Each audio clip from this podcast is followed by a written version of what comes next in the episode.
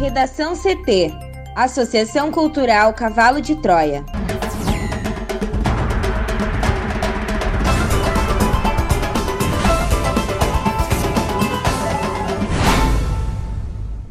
Agora, no Redação CT.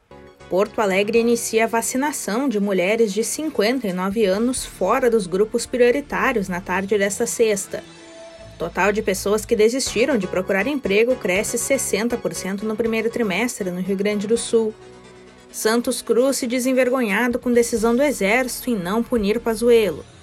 Em edição especial, The Economist critica o governo Bolsonaro e destaca a década sombria do Brasil.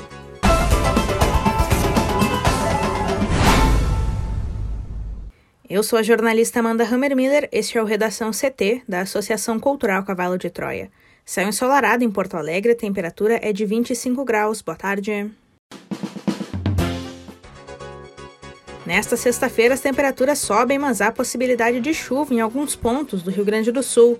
Na fronteira oeste, campanha, litoral sul e região sul do estado podem ter pancadas moderadas. No resto do estado, o tempo segue firme. Na capital, a máxima é de 25 graus. A previsão do tempo completa daqui a pouco.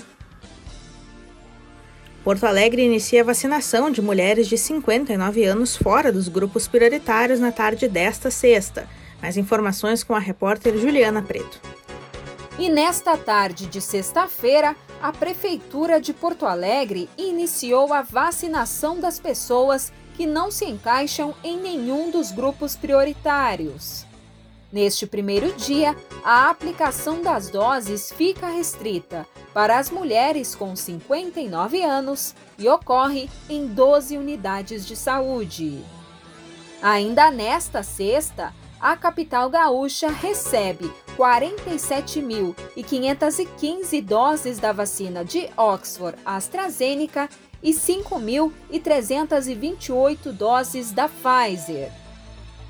Durante o período da manhã, Amanda, os 12 postos de saúde seguiram vacinando as pessoas já incluídas no calendário de imunização, que são os professores e trabalhadores das escolas municipais e estaduais de ensino infantil e fundamental, os professores e funcionários de escolas privadas de educação infantil, pessoas acima de 18 anos com comorbidades pessoas com deficiência cadastradas no plano de benefício de prestação continuada, pessoas vivendo com HIV, pessoas com síndrome de Down, profissionais de saúde e de apoio à saúde e os idosos com 60 anos ou mais. Já em relação à segunda dose, ocorre a aplicação da vacina de Oxford em 33 unidades de saúde. Já o reforço vacinal da Pfizer ocorre em 20 farmácias credenciadas pela Secretaria e 3 unidades de saúde. E é necessário apresentar a carteira de vacinação com o registro da primeira dose feita em Porto Alegre e o documento de identidade com foto e CPF. Novamente, Amanda, não haverá aplicação de doses da Coronavac e nem a vacinação no formato drive-thru. Mais informações sobre o endereço dos locais de vacinação podem ser encontradas no site da Secretaria Municipal da Saúde. Porto Alegre anuncia a vacinação de homens de 59 anos sem comorbidades neste sábado. Thaís Uchoa. O secretário municipal de saúde de Porto Alegre, Mauro Esparta, anunciou nesta sexta-feira que homens de 59 anos sem comorbidades poderão ser vacinados a partir deste sábado. O anúncio foi feito durante a live Vozes da Cidade, com participação do prefeito Sebastião Melo. A intenção é seguir com a imunização das mulheres e, com a inclusão deste novo grupo, se necessário for, a administração municipal dará continuidade à vacinação na segunda-feira. Segundo Esparta, amanhã três unidades e dois da Trus, o da PUC e o do Big Sertório, estarão disponíveis. As unidades básicas são as da Assis Brasil, São Carlos e da Álvaro de Fini, na Restinga. De acordo com o secretário, o recebimento de 47.515 doses da AstraZeneca e de 5.328 da Pfizer permitirão o avanço da imunização para pessoas de 65 anos sem comorbidades. Ao responder um questionamento de um internauta, Melo comunicou que os rodoviários que reivindicarem a imunização contra a Covid-19 serão atendidos nos próximos 13 dias. Para o Redação CT, Thaís Uchoa. Cerca de um ano após a pandemia de coronavírus chegar ao Brasil, o número de desalentados no Rio Grande do Sul registrou recorde no primeiro trimestre deste ano. De janeiro a março, cresceu em 60,56% o contingente de pessoas que gostariam de trabalhar, mas desistiram de procurar emprego por falta de esperança de encontrar vagas na comparação com o mesmo período de 2020. No primeiro trimestre de 2021, 114 mil pessoas estavam nessa condição no estado, 43 mil a mais do que nos três primeiros meses de 2020, segundo dados da Pesquisa Nacional por Amostra de Domicílios Contínua, do IBGE.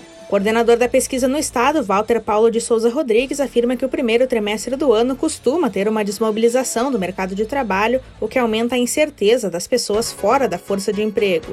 No entanto, destaca que os efeitos da pandemia acabam aumentando esse contingente. A PNAD contínua também mostrou que o estado registrou 526 mil pessoas desocupadas no primeiro trimestre de 2021, um crescimento de 4,36% em relação ao mesmo período do ano passado. Já o total de ocupados ficou em 5,19 milhões, um recuo de 6,9%. O total de desalentados no Rio Grande do Sul no primeiro trimestre é o maior para o período dentro da série histórica do IBGE. O movimento de elevação acompanha o cenário nacional, mas em escala maior. No país, o número de desalentados chegou a 5,97 milhões de pessoas no primeiro trimestre, um crescimento de 25,2% em relação ao mesmo recorte de tempo do ano anterior. A economista do Departamento Intersindical de Estatísticas e Estudos Socioeconômicos e especialista em mercado de trabalho, Lúcia Garcia, avalia que parte do crescimento em maior escala no Rio Grande do Sul na comparação com o país ocorre em razão da reforma trabalhista. A economista entende que o Estado sentiu de maneira mais tardia os efeitos das novas flexibilizações na dinâmica do mercado de trabalho por tradicionalmente adotar uma postura mais conservadora. Esse fator acaba refletindo no aumento defasado dos trabalhadores por conta própria, nos intermitentes e também no volume de desalentados em solo gaúcho. O pesquisador do IBGE afirma que a situação do número de desalentados no segundo semestre está diretamente ligada ao estágio da pandemia no país. O coordenador afirma que o mercado de trabalho tem que aquecer com a abertura de postos para criar estímulos para os desalentados. Santos Cruz se desenvergonhado com decisão do Exército em não punir Pazuello.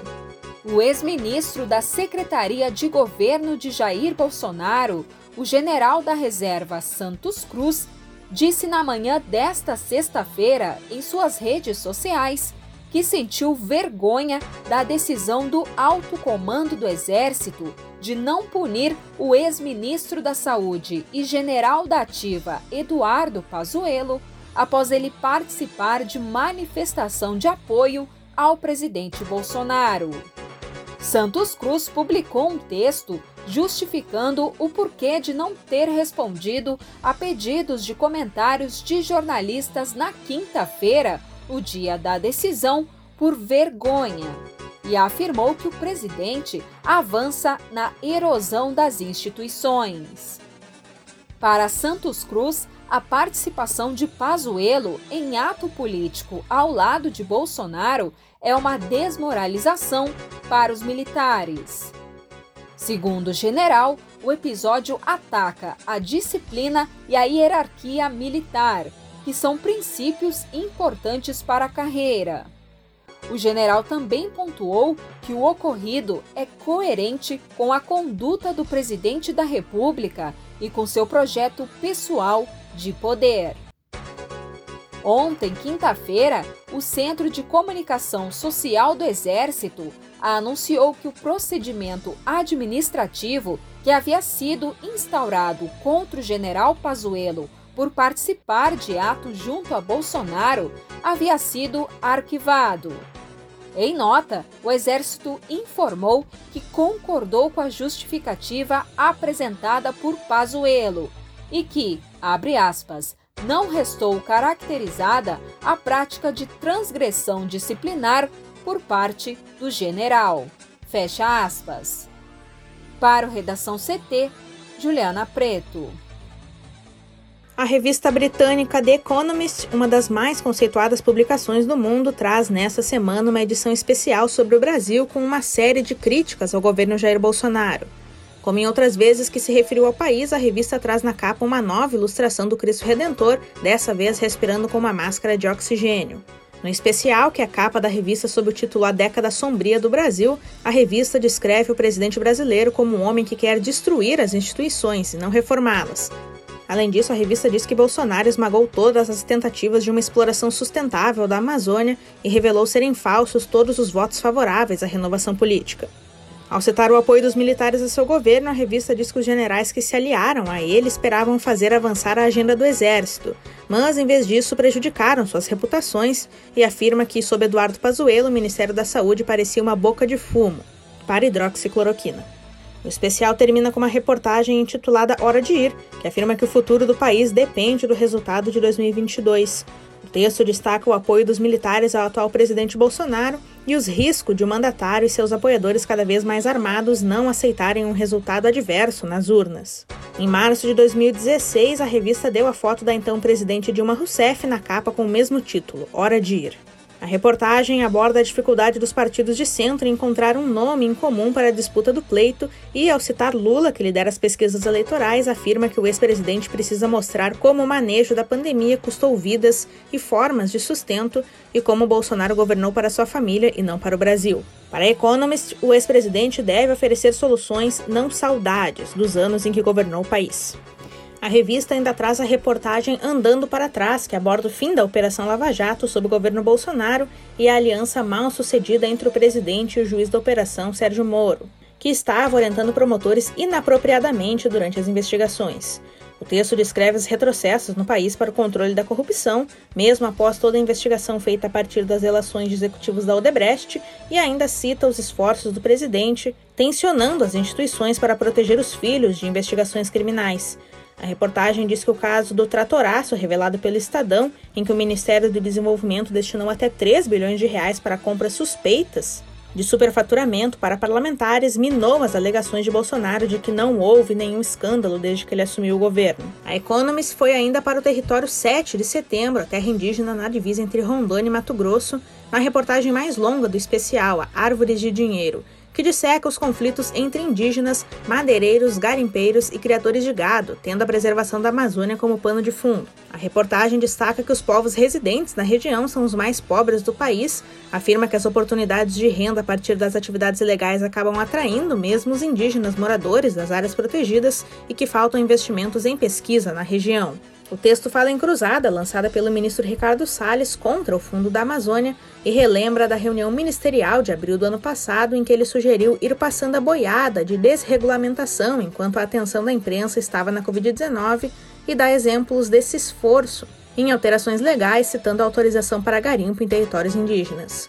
Isso sem deixar de citar a perseguição a agentes da Polícia Federal que investigam Salles. Ainda no campo político, a revista explora o fator do voto evangélico na disputa eleitoral e analisa que, embora Bolsonaro busque nesse eleitorado uma de suas principais bases e conte com o apoio de líderes das principais denominações, o apoio do público evangélico ao presidente não é claro. No Redação CT, agora previsão do tempo com Juliana Preto. E nesta sexta-feira, a instabilidade volta a marcar presença em parte do Rio Grande do Sul. De acordo com a SOMAR Meteorologia, pancadas moderadas de chuva estão previstas para a fronteira oeste, campanha, litoral sul e a região sul do estado, por conta da influência de uma área de baixa pressão atmosférica que atua na Argentina. Nas demais áreas, Amanda, no entanto, o tempo segue firme, com sol e poucas nuvens. As temperaturas sobem em relação às registradas nos últimos dias no território gaúcho, com a máxima podendo chegar a 32 graus em Vicente Dutra, na fronteira oeste. Aqui em Porto Alegre, a máxima deve chegar a 25 graus e a previsão é de sol entre nuvens. Já no final de semana, uma nova frente fria se aproxima e a chuva passa a atuar na maioria das regiões, com condições para pancadas fortes e descargas elétricas a qualquer hora. Apenas na Serra, Litoral Norte e Norte do RS devem ter tempo firme e céu aberto. As temperaturas continuam em elevação no sábado. Na capital, a variação térmica fica entre 16 e 29 graus, mas elas diminuem no domingo, onde a variação fica entre 15 e 17 graus. Um bom final de semana e até segunda. Redação CT. Apresentação Amanda Hammermiller. Colaboração Juliana Preta e Thaís Uchoa. Uma produção da Associação Cultural Cavalo de Troia com apoio da Fundação Lauro Campos e Marielle Franco. Próxima edição na segunda-feira. Boa tarde.